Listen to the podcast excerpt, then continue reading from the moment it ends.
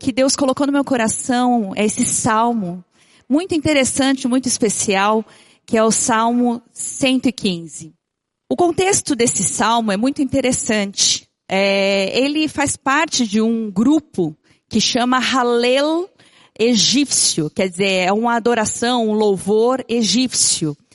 Não porque ele é egípcio, mas porque lembra da libertação do Egito, de como era desde o Egito. Então, é algo que eles cantavam. Olha só que interessante. Marca a salvação, porque a libertação do Egito significou essa salvação, que começou lá e espalha, se espalhará por todas as nações. O Salmo 113 diz, é, é, fala sobre um louvor pelo cuidado com os humildes que Deus tem. E no Salmo 114, é, ele fala exatamente da saída do Egito e a conquista de Canaã. No Salmo 115, que nós vamos ver hoje, é um louvor em comunidade, como nós estamos aqui hoje em comunhão e ao mesmo tempo falando sobre Deus. Salmo 116 fala sobre ações de graças pessoais, o que nós temos a agradecer a Deus pessoalmente. Salmo 117 fala sobre uma visão de mundo. E o 118 fala é, sobre uma festa, uma grande festa que acontece por causa dessa libertação. Bom, o contexto maior agora de Salmo 115 é que provavelmente ele era usado no culto do segundo templo, depois, quando eles voltaram já do exílio. Então, imaginem só, esse momento é muito importante, porque quando eles voltaram do exílio, eles já voltaram destruídos. Eles voltaram com um número muito menor de pessoas. Eles voltaram que, sem, sem muita esperança do que ia acontecer pela frente. Então, nesse momento é cantado um salmo lembrando do Egito, lembrando lá do passado, do que Deus fez. E esse segundo templo, se vocês lembram, ele era um pouco menor, né? Ele era mais simplesinho do que o templo de Salomão. Então é um lugar já meio, vamos dizer assim, eles já voltaram destruídos. Eles já voltaram, é, viram muita coisa ruim lá, porque eles viram os ídolos que eles tanto adoravam, tanto queriam eles chegaram e experimentaram isso, assim, todos os dias, na pele. Viram o que, que esses ídolos são capazes de fazer com as pessoas. E agora eles estão voltando sem nenhuma esperança. E aqui é um canto interessante de louvor à glória desse Deus, que é diferente, que não pode ser desafiada, nem comparada, e as suas bênçãos que são dadas aos fiéis. Então, vamos lá. Glória ao teu nome. Esse é o momento que começa o salmo, diz assim: Não a nós, Senhor, nenhuma glória para nós, mas sim ao teu nome, por teu amor e por tua fidelidade. Por que, que esse salmo começa assim? Justamente, eles viveram durante o exílio num mundo que eles sempre buscaram, de certa forma, de ídolos. Porque eles, quando eles chegaram é, em Canaã, eles achavam que esses ídolos poderiam dar alguma coisa para eles. E agora, eles estão descobrindo que não. Então, era cantado no segundo templo, assim, Senhor, não a nós. Porque a primeira coisa que nós costumamos fazer é trazer a glória para nós é trazer, eu quero a fama, eu quero ser o centro das atenções, eu quero ser o máximo. Eu sou o máximo. Geralmente é assim. E ele diz, esse salmo diz, não a nós, Senhor. E esse Senhor, o nome que ele fala aqui, é aquele nome que em Êxodo Deus se mostrou, se revelou. A primeira vez que ele se mostrou para o seu povo, dizendo, eu sou o que sou. Na verdade, eu sou aquele que continua sendo, né? Então, ele é sempre. Ele é do início, ele não tem início nem fim. Ele continua sendo sempre. Esse é o nome. E por teu amor, quando ele fala desse amor, dessa fidelidade, é interessante. A palavra que traz esse amor é hesed, De novo, é aquele amor que fez uma aliança com você e ele vai cumprir até o final. É um amor fiel. É um amor que não morre nunca por você e por mim. E é interessante, esse, essa fidelidade vem da palavra que a gente usa, amém, assim seja, aman, que é permanente, nunca esmoreça. Então, é dentro desse amor e fidelidade, dessa segurança, confiança que nós devemos louvar a um Deus, né, que tem, se mostrou através desse nome. E aí logo vem, lembrando o que acontecia, é, talvez no exílio em muitos lugares, e hoje nós experimentamos muitas vezes, é, por que perguntam as nações? Onde está o seu Deus? Sabe por quê? Porque quando eles chegaram lá em Canaã, por exemplo, o que, que era o problema? Em Canaã eles viram, opa, eles sempre foram é, nômades. E agora eles encontram um, um grupo de pessoas que é, são agricultores. E esses agricultores, para se uh, firmar e ficarem bem ali, eles precisam do quê? Eles precisam de algum Deus, alguém que me traga essa fertilidade, que me traga essa vida, né? Que me traga sucesso na plantação e na colheita. E aí eles vão olhar e falar assim, ó, eles estão tão bem. Eles estão lá, as colheitas deles são ótimas. E a gente aqui, chegando a gente não tem nada. Mesmo quando eles estavam no exílio, imaginem eles olhando aquele Nabucodonosor, aqueles jardins, né, a beleza, e eles lá vivendo como nem imigrantes eles eram, eles eram escravos de, é, de guerra, né? Foram conquistados. Então eles viviam numa situação que falava assim, as pessoas diriam, e eu acho que eles mesmos se perguntavam, onde está o Deus deles? Onde está o nosso Deus? Porque tem hora que parece que Deus está em silêncio, tem hora que parece que tudo está dando certo para os outros, menos para a gente. E aí, nesse momento, é interessante a gente lembrar do que o Salmo diz. Ele faz um contraste muito interessante entre, entre Deus, que é o Deus Yahvé, né, o tetragama, o nome de Deus que foi dado, revelado ao seu povo, e os deuses falsos. Ele vai falar, olha, sabe de uma coisa? Mesmo quando a gente estava naquela situação, seja no Egito, seja na Babilônia, né? Olha o que, que acontece. O nosso Deus, ele é um Deus que está nos céus. Ele está, ó, é acima de todas as coisas. Ele está nos céus. Ele pode fazer tudo, o, tudo que ele agrada. Quer dizer, o que ele quiser fazer, ele faz. Ele é um Deus que pode tudo. Ele é um Deus todo-poderoso. Ele é um Deus vivo. Em contraste com ele, o que nós temos aqui? Os ídolos. Os ídolos deles. Agora eles estão entendendo que esses ídolos não devem ser meus. Não devem ser nossos. Os ídolos deles de prata e ouro são feitos de mãos humanas. Sabe, sabe que, que loucura é essa?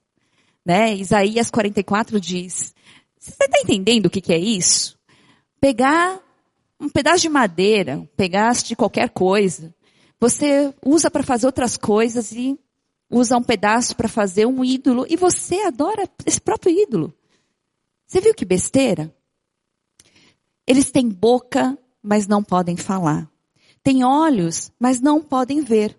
Têm ouvidos, mas não podem ouvir. Nariz, mas não podem sentir cheiro.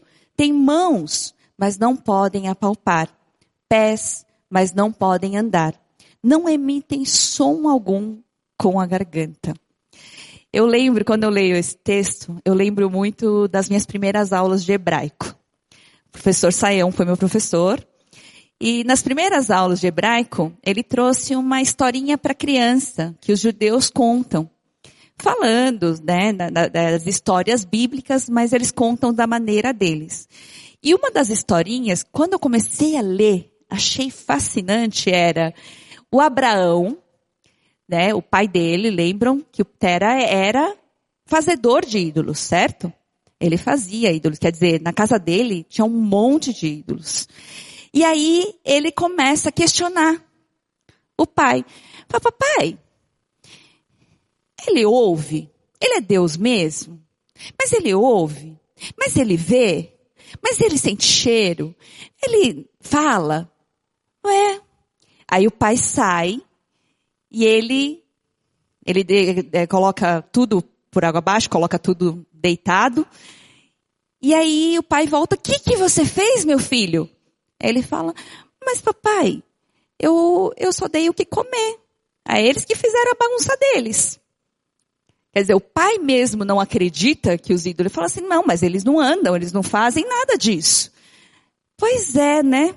Então é uma historinha muito interessante para as crianças aprenderem sobre o Deus verdadeiro. Mas às vezes parece que a gente mesmo não entende isso. Eles são criados por nós mesmos, para nós mesmos. E eu não estou falando, aqui diz, eh, fala sobre ídolos feitos por mãos humanas, mas não é só o que a gente faz como imagem. É o que a gente cria, é o que a gente sente. E aí, aqui tem uma palavra que diz assim: tornem-se como eles, aqueles que os fazem, e todos os que nele confiam. Essa é uma palavra assustadora, se a gente for parar para pensar. Quer dizer, frágeis, nada vazio como esses ídolos são. É o que a Bíblia diz que a gente tem que se, vai se tornar. E aí o ensinamento bíblico. Vamos entender um pouco uh, sobre essa questão dos ídolos. Uh, da onde nasce? Aqui é uma cidade, a cidade de Dan, lá no norte de Israel. É, é uma antiga cidade cananita. Depois, essas construções que a gente encontra aí são já do século IX antes de Cristo, né? Isso feito pelos reis de Israel. Mas é interessante aqui, porque ali a gente pode ver no início de todas as coisas que era um lugar onde a idolatria era muito presente. Um dos ídolos, como a gente falou no início, é, que a gente precisa de um ídolo, um Deus da fertilidade, é um Deus da tempestade, é um Deus da chuva, que é o Baal, né? O Baal Azerá, que é a Deus da que dá a vida, que proporciona vida às coisas.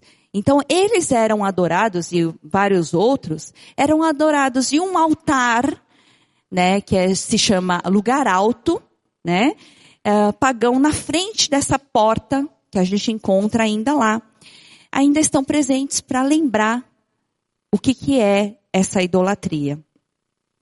Uh, pensando agora em Israel. Lembram-se que o reino de Davi, que o Davi fez, Salomão aumentou o reino. Depois esse reino se divide por um, uma questão de egoísmo, uma questão de vaidade, uma questão de briga né, entre uh, as pessoas. E Jeroboão, ele se torna o rei do norte. Então, hoje a gente vai falar um pouquinho sobre o reino do norte, que é o reino onde a idolatria se tornou marca. O reino do norte, então, quebrou toda a aliança, quebrou todas as, rompe completamente com a casa de Davi. E ele dura 220 anos. Quer dizer, ele dura 130 anos, ele vai ser conquistado pela Síria 130 anos mais rápido, né, antes do que o Reino do Sul. E ele teve nove dinastias, olha só. Foi trocado de mão em mão. 20 reis. Só que 20 reis todos maus. Enquanto o Reino do Sul teve apenas uma dinastia, o de Davi. Em 15 anos, houve vários golpes de Estado, cinco reis assassinados. Então você vê o resultado dessa maldade, do rompimento com Deus. Olha o que, que o Jeroboão fez. A primeira coisa, quando ele chegou lá, ele fez. Ele precisava se proteger.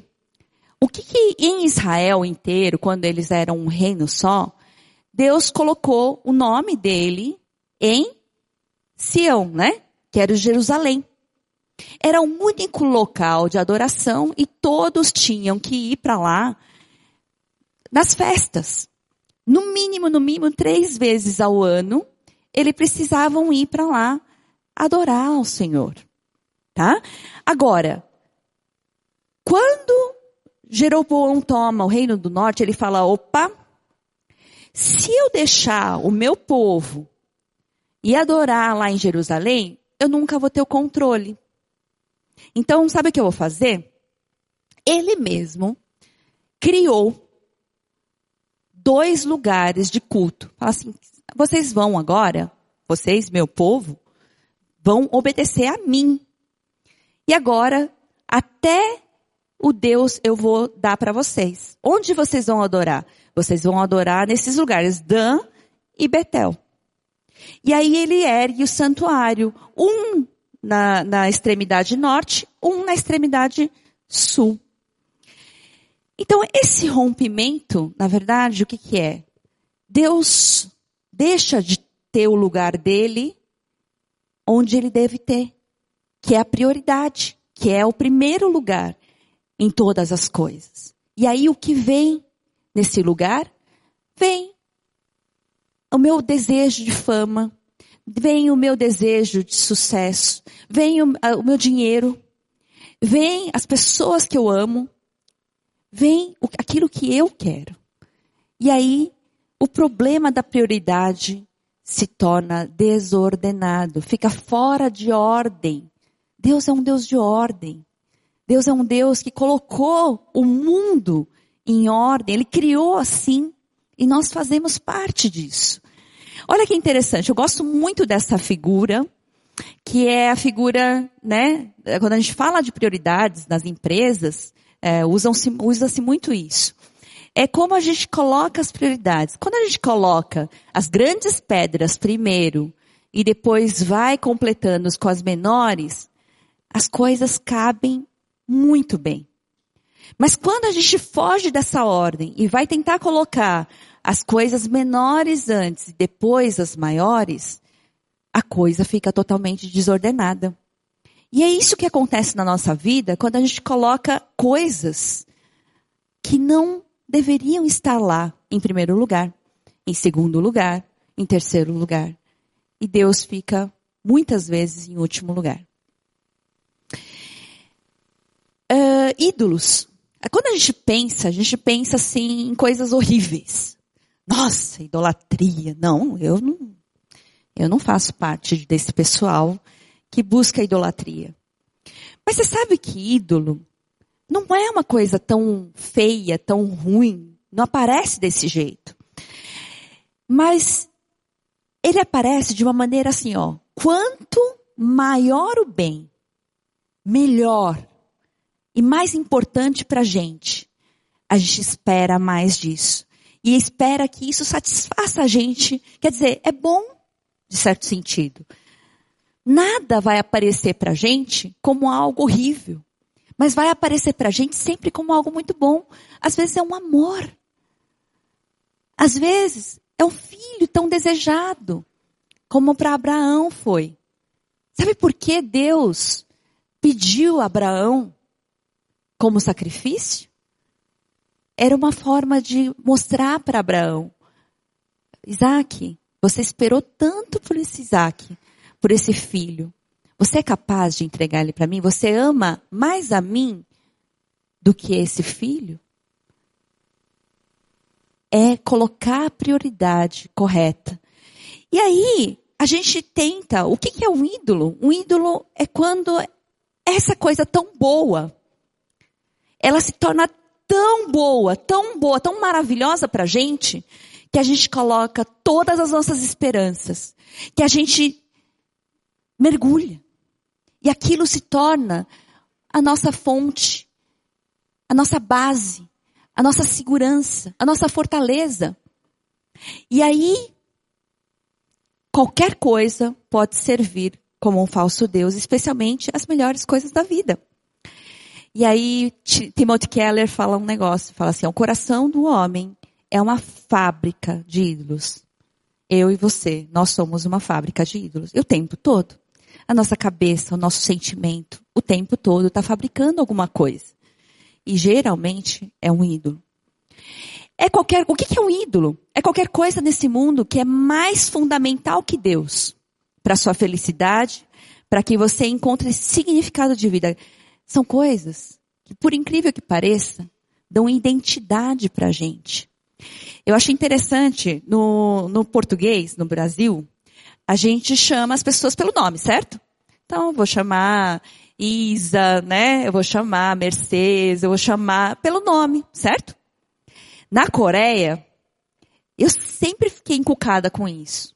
As pessoas sempre chamam Mr., Mrs., né? E President, é presidente, é, o cargo da pessoa que ela tem numa empresa, em algum lugar, é muito mais importante. Então, a gente só sabe o sobrenome da pessoa. Porque sempre a pessoa é chamada de senhor presidente, não sei o quê. E aí, por que, que é tão importante? Porque na Coreia, o título vale muito. Uma coisa, um, um, acontecido interessante é que, não sei se vocês lembram, a Coreia chegou às quartas de final, uma vez na Copa. Isso foi, assim, o acontecimento do ano lá na Coreia. Aliás, até hoje se fala disso, só disso. E lembra-se uh, do técnico que fez isso. A primeira vez que esse técnico chegou lá, ele falou, meu Deus, o que, que eu faço com esse povo? Por quê? Era assim, entre os jogadores, quem entra primeiro é o rei. Quem tem mais idade é mais importante. Então, se você não passa a bola para quem chegou antes, não importa se ele, se ele joga bem. Mas se você não joga a bola para quem é mais importante, acabou. Você vai até apanhar. Mas acabou o jogo. Um fica de mal com o outro, tem briga e acabou. Quando ele chegou lá, viu isso? Meu Deus, o, o cara que é o melhor jogador é novinho. Então o que, que ele fazia? Ele tinha que levar comida para todo mundo, ele tinha que servir água para todo mundo, ele tinha que virar um empregado de todo mundo. Aí falou: Ah, não, peraí, ó. Se vocês não pararem com essa coisa aí, Vamos mudar isso. Ele mudou a cultura desse pessoal. Falou, vamos começar do zero. Aqui não tem isso. Jogador em campo é tudo igual. Você joga estrategicamente, você vai mandar para quem tem mais chance de fazer o gol. E aí eles conseguiram chegar onde nunca imaginaram na história. Esse é um grande problema. A gente coloca coisas títulos, fama, sucesso, dinheiro, o que for. Eu não sei o que é. Às vezes é coisa muito boa. Às vezes é a nossa própria família. A gente coloca em primeiro lugar. E aí, Deus. A gente até coloca as coisas de Deus em primeiro lugar. Já viu gente que fala de Deus o tempo todo, mas ele está vivendo uma idolatria. Porque não é Deus que está agindo na vida dele. Ele está fazendo um monte de coisa, querendo atingir o patamar que ele quer chegar através disso. Então, a pergunta que fica para a gente é: existe algo em sua vida que, se você perder, você ficará num estado desesperador? Porque assim, quando a gente perde uma pessoa querida, a gente perde algo que a gente gosta muito, a gente fica mesmo muito triste. Mas será que quando isso passa do ponto, quando é um desespero, isso se tornou um ídolo para você? Se a resposta é afirmativa, você tem um Deus e um Deus falso. Por que o homem busca então um ídolo? Por que será? Porque o nosso coração deseja tanto ter algo. Por quê? Porque, primeiro, desde lá do Éden era assim. Nunca foi diferente. todo mundo quer ser Deus.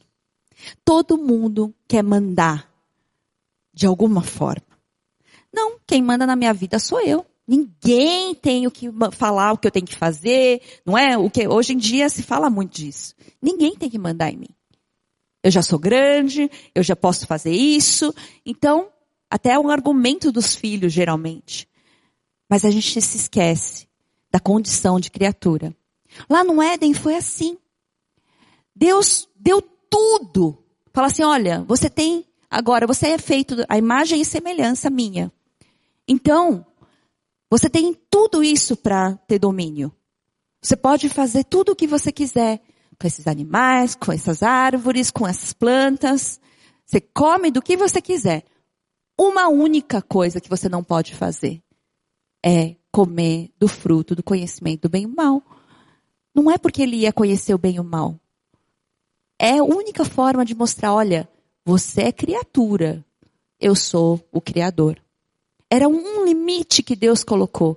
O ser humano vai lá e quebra esse limite. Fala, quer saber? Isso parece muito bom.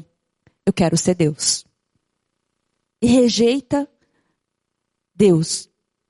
É isso que por toda a história bíblica e por toda a história da humanidade a gente pode ver.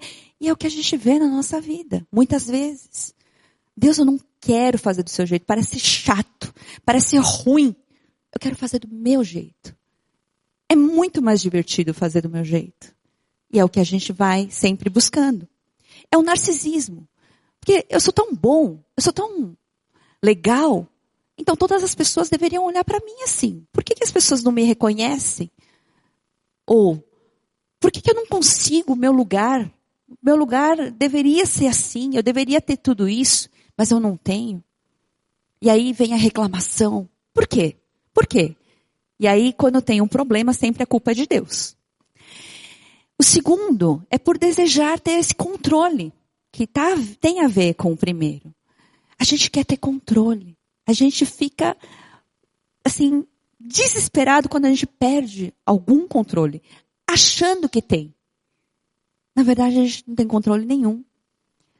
Esses dias eu estava conversando com várias pessoas. Um que era confiava principalmente em dinheiro. A outra pessoa, ela tinha é uma beleza, assim, é uma pessoa de uma beleza extraordinária.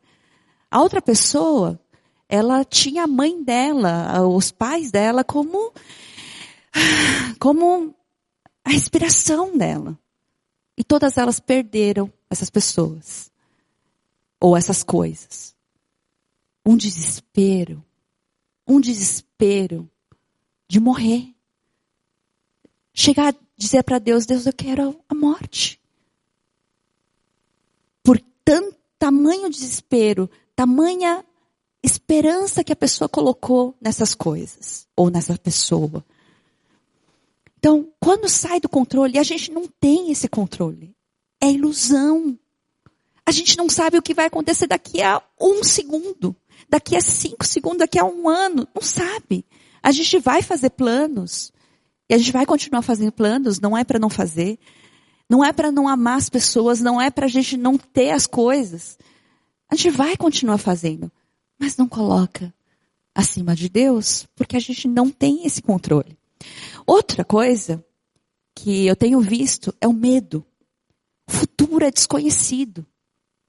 Esses espíritos que andam por aí, os espíritos maus, são desconhecidos. Quando a gente se depara com alguma coisa que, opa, não dá para resolver, o que, que as pessoas vão fazer? Elas vão procurar. De novo, na Coreia, vou falar da Coreia que é mais fácil, mas eu vejo que aqui também as pessoas vêm procurando. Tem lugar que as pessoas, quando elas estão numa situação difícil, elas são budistas, muitas vezes. Elas procuram o Buda, procuram a igreja, procuram o xamanismo, procuram todas as fontes. Por quê? Porque eu preciso me desfazer desse medo, me desfazer dessa, desse problema que eu não consigo resolver.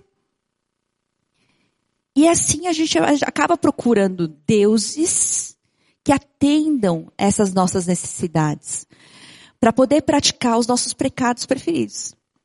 Mas é interessante como esses pecados preferidos não são umas coisas assim, às vezes, gritantes. Começa com um pouquinho.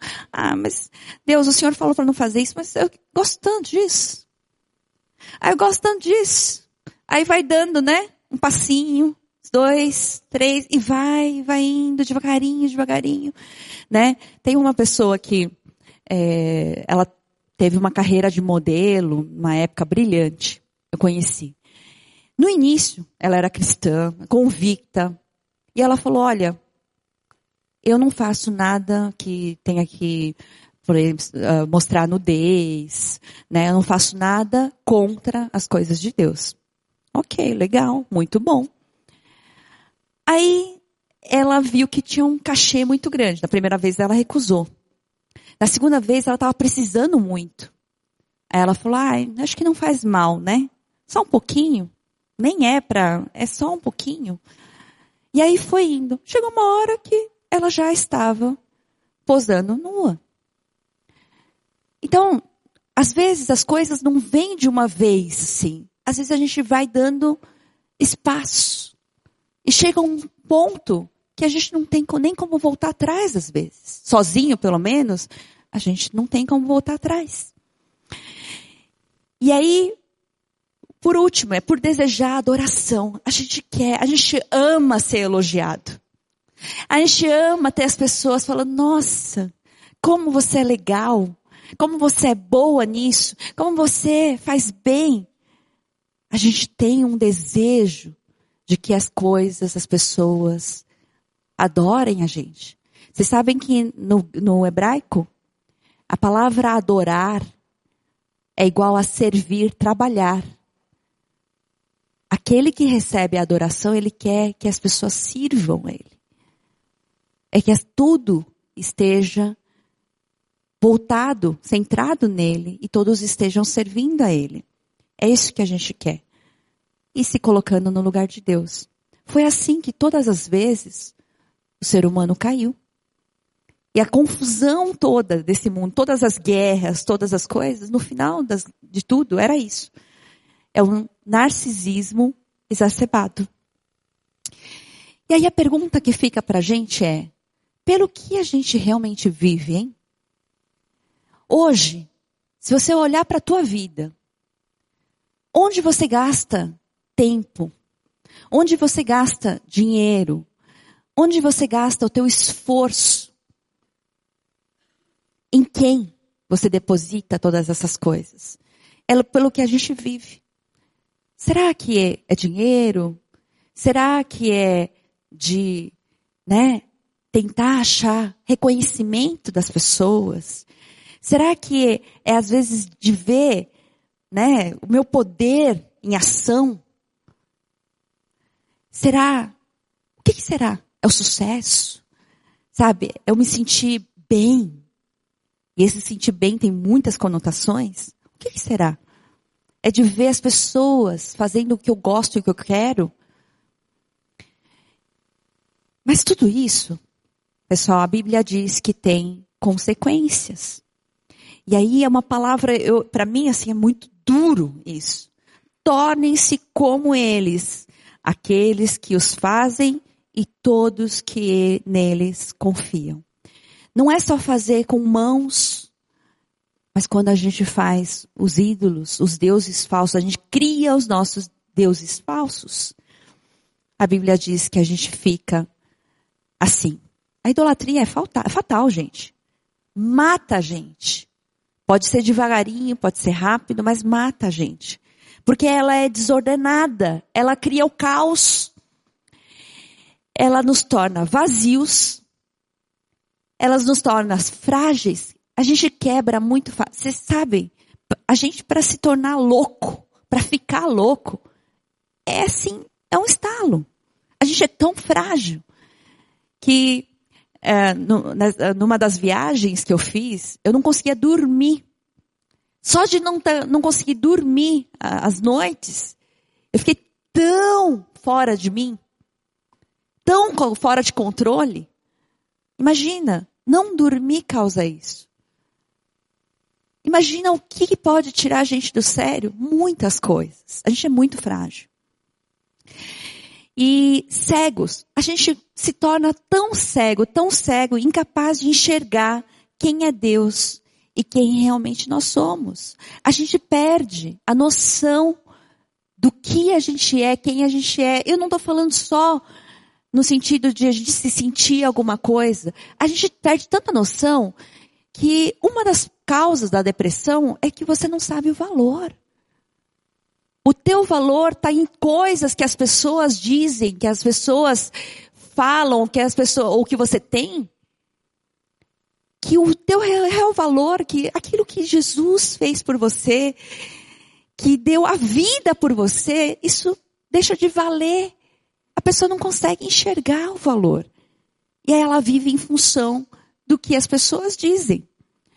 A gente se torna surdo incapaz de ouvir. Deus está lá o tempo todo falando: Você é meu filho, você é minha filha, você é amado, você é amada. Eu trouxe o meu filho para morrer na cruz por você e hoje eu estou aqui vivo, olhando e cuidando de você. Olha para mim. Olha para o que eu digo. Ouça que a Bíblia diz, né? Ouça, ó Israel. Essa palavra vem para a gente também. Ouça o que eu tenho a dizer para você. Eu sou o único Deus e vocês são meus, meu povo amado, meu tesouro. Eu escolhi vocês. Eu poderia não fazer nada, mas eu escolhi vocês. E a gente fica mudo. A gente não consegue, fica incapaz de dizer a verdade conforme a palavra de Deus a gente se esconde, a gente vai para as trevas, a gente vai para a escuridão, por quê? Porque a gente não quer falar a verdade, a gente não quer ouvir, não quer ver, não quer reconhecer. E aí causa mágoas contra outras pessoas, causa brigas. Porque às vezes é tão fácil, a gente precisa reconhecer o erro. Se eu errei, me perdoa. É tão simples, mas é tão difícil, porque o nosso orgulho fala muito mais alto do que a gente pode ouvir de Deus. E a consequência é, claro, Deus diz, é a punição. Ele vai vir com o julgamento. Isso tem um julgamento. O aumento da ignorância, a gente fica cada vez mais ignorante porque a gente ignora o que Deus tem falado pra gente. A nossa sabedoria, a fonte da nossa sabedoria é Ele. Do nosso discernimento é Ele. E quando a gente rompe com Deus, a gente se torna cada vez mais ignorante. A gente conhece cada vez mesmo da gente mesmo, do mundo e das coisas sobre Deus. O aumento do egocentrismo, assim, não tem fim. É uma coisa assim que a gente precisa sempre buscar satisfazer, satisfazer e nunca vai ser satisfeito. É levado para pecados destruidores. Chega uma hora que você não tem mais como frear aquele pecado. Uma vez eu perguntei para uma pessoa: será que a pessoa não tem temor do que ela está fazendo? Aí essa pessoa me falou assim: ela chegou a um ponto que ela tem mais temor de ser descoberto, de falar a verdade, do que de Deus. E é verdade. E isso vai destruindo a gente. Não só a gente, destrói a família, destrói as pessoas que estão ao nosso redor, tudo que a gente mais ama. E essa é uma coisa difícil, mas é, é uma possível influência e muitas vezes eu tenho visto isso, uma influência real, diabólica e direta na vida das pessoas. Por quê? A gente está mexendo com o mal a gente está dando abertura para que ele faça o que, gente, o que ele quer com a gente. Quando a gente coloca ídolos, a gente dá toda a abertura. E 1 Coríntios fala isso. Você, você que deu abertura. Então, a consequência é essa influência direta do maligno. Mas então, para nós, tem alguma esperança como é que a gente faz para fugir disso? Como é que a gente faz para sair de tudo isso? é a gente olhar para um Deus. É confiar naquele que realmente merece confiança. Confie no Senhor, a Bíblia diz. Confie no Senhor. Vocês viram? Aqueles deuses falsos, eles não podem nada. Eles não vão fazer nada por você. Eles são vazios. Eles são simplesmente criatura sua mesmo. É você mesmo. Colocado em uma figura, uma imagem. Só que Deus não, Ele é o Todo-Poderoso, é o Deus de verdade, vivo e está aqui, ó. Ele é o Criador, Ele é o sustentador. Então confie no Senhor, ó Israel. Ele é o seu socorro. Ele que pode te ajudar de verdade. Ele que pode fazer alguma coisa por você. Ele pode mudar a situação, Ele pode trazer alguém lá do, de longe para mudar a situação. Ele move tudo. Ele guia, ele cuida, e ele ama acima de tudo. Ele é o seu socorro e o seu escudo. Confiem no Senhor, sacerdotes. Ele está chamando primeiro nós, depois os sacerdotes, os tementes a Deus, os que temem o Senhor, é aqueles que eram os gentios que estavam junto naquele povo. Então chama todo mundo aqui, pessoal. Todo mundo tema o Senhor, confie no Senhor. Por quê? Ele é o nosso socorro. Ele é o nosso escudo. É Ele que pode proteger a gente do mal. Então, há esperança. Mas é interessante. Essa esperança não pode simplesmente, não é só a gente olhar para Deus, ai que legal. Não adianta a gente chegar aqui e ouvir um monte de pregação, vir todo domingo. A gente precisa entender, os ídolos não podem simplesmente ser removidos. Se eles, você fala, não, vou tirar, vou tirar. Porque se eu tiro, aquele lugar fica vazio, eles sempre vão encontrar lugar para entrar de novo e talvez mais forte. Eles precisam ser substituídos. Você precisa realmente olhar para Deus. E entender que confiar em Deus é você se derramar em Deus. É você conhecer de verdade a palavra. Não adianta a gente achar que a gente conhece alguma coisa de Deus. A gente precisa estudar a palavra. É a única coisa que ele deixou para a gente. Para que a gente conheça-o, para que a gente obedeça, para que a gente viva conforme. O que precisamos é de um encontro vivo e real com Deus todos os dias. É interessante. Eu queria ler uma passagem aqui de um, é um livro, é um dicionário que fala dessa palavra confiar, essa palavra que é usada aí, é, chama batar. E essa palavra, é, basicamente é onde eu coloco toda a minha segurança. É onde eu consigo descansar em paz fica completamente despreocupado. Sabe uma criança, quando ela está no colo, ela dorme que é uma beleza. Por quê? Ela está totalmente descansada. E aí ele fala assim, que quando o povo de Israel sempre, parece que a gente, no povo de Deus, é assim, né? A gente sempre está em desvantagem. A gente olha para um lado, está se dando bem. Olha para o outro, também está se dando bem. A gente sempre tá, parece que está pior, né? Passando dificuldade, é, né, tendo que vencer os problemas. E aí ele diz, ó, é, a característica principal, né, é, era a fidelidade e confiabilidade. Este contraste entre a ansiedade e confiança torna-se plenamente nítido quando se recorda que o pagão nunca era deixado sem mecanismos pelos quais sentisse que tinha algum tipo de controle sobre o seu destino. Então, qual que é a, é a questão? Eles sempre acham que eles estão no controle. Isso aos nossos olhos também parece muito bom. Mas olha, é, enquanto o hebreu piedoso tinha consciência de estar plenamente sem recursos pessoais, quer dizer, ele sempre estava na pior. Mas é melhor ser totalmente dependente de um Deus gracioso e soberano do que ser deixado à mercê de si mesmo, que não tem controle nenhum, em um mar de deuses inconstantes, demônios vingativos e forças mágicas inescrutáveis. O que, é melhor, gente?